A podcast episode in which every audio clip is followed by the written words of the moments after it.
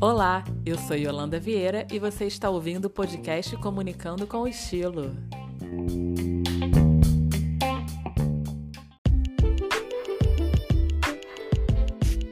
Há pouco mais de 10 anos, muitos jovens pensavam em ser médicos, advogados e engenheiros, tendo foco em trabalhar e ter uma vida estável e confortável. Hoje, vemos que esse conceito está mudando drasticamente. Além de visarem novas profissões, muitas com viés mais tecnológicos, esses jovens também desejam trabalhar em empresas com propósito, ter qualidade de vida e causar impacto no mundo. Alguns frutos dessa palavra, impacto, podem ser sentidos em nosso dia a dia. Bancos estão dentro de aplicativos e a entrega de alimentos deixou de ser exclusividade de alguns comerciantes.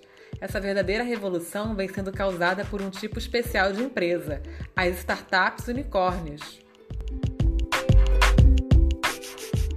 Hoje vamos falar sobre como surgem as startups unicórnios com a Georgia Hong Kong, empresária com mais de 13 anos de experiência em gerenciamento comercial, marketing, desenvolvimento de equipes, criação de produtos e implementação de cultura organizacional e inovação. Bem-vinda, Georgia!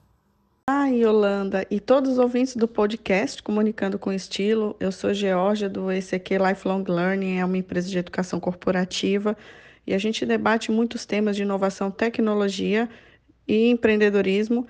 E agradeço muito a oportunidade de estar aqui hoje para falar um pouquinho com vocês. Georgia, o que é uma startup unicórnio?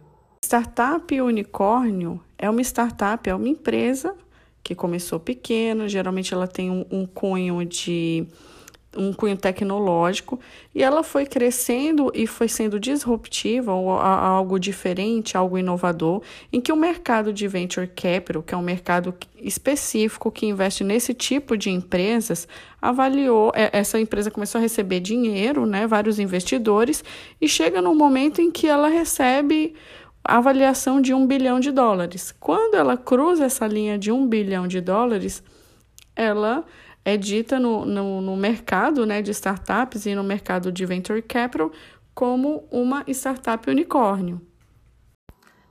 Uma startup ela é uma empresa em que ela vem com um propósito de mudar, inovar, disruptar um problema que existe e com a solução desse problema, o objetivo dela é escalar, ter escalabilidade, que é vender para muitas pessoas, se possível, no mundo inteiro.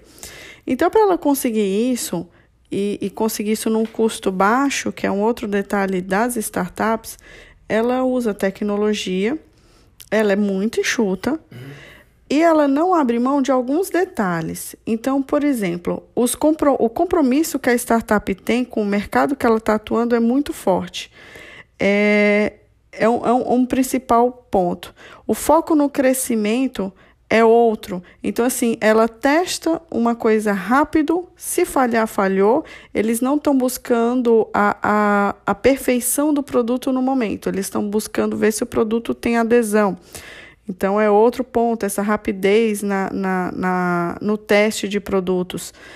E eles, na verdade, não se perdem em detalhes, eles querem ser competitivo e fazer tudo rápido. Então, eles não são extremamente detalhistas. Isso faz com que eles tenham velocidade de teste. Né? Para fazer isso, geralmente não é necessário e não é obrigatório, mas existe alguma tecnologia usada por trás desse, de, de, dessa sistemática. Né? Então, a gente consegue ver muitas startups com lado tecnológico, mas isso não é obrigatório, dá para fazer sem tanta tecnologia assim. Mas esses três pontos que eu citei é fundamental para que a, a para que tenha o espírito de startup dentro ou de uma corporação ou de uma startup mesmo que está iniciando com o foco de crescer. Perfeito, Georgia. Você poderia citar alguns exemplos e cases de startups unicórnios que são referência no mercado?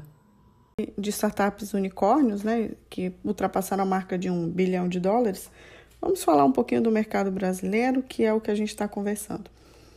Então, a, a 99 ela é concorrente direta do Uber então ela criou toda essa tecnologia, criou o aplicativo, acho que quase todo mundo conhece a 99, e ela conseguiu sim receber um aporte de uma empresa até chinesa e ultrapassar essa marca de um bilhão. Outra muito conhecida no Brasil é a Nubank, que é a queridinha das fintechs. Então, toda fintech fala, tem a Nubank como um, um, um foco.